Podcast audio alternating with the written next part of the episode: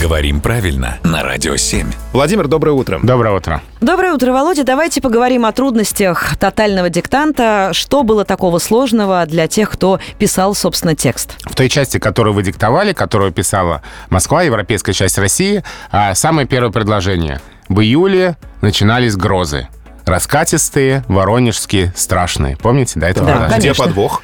Подвох в слове «воронежские», потому что здесь очень часто возникала большая буква. Это прилагательное образовано от географического названия «Воронеж». Название пишется с большой буквы, но прилагательные, которые образованы от таких названий, пишутся с большой буквы только если сами начинают с собой название. Географическое, административно-территориальное или название организации. Например, Воронежская область. Название пишем с большой буквы. Воронежский государственный университет. Первое слово названия с большой буквы. А Воронежские улицы, Воронежские грозы и так далее с маленькой буквы это не название.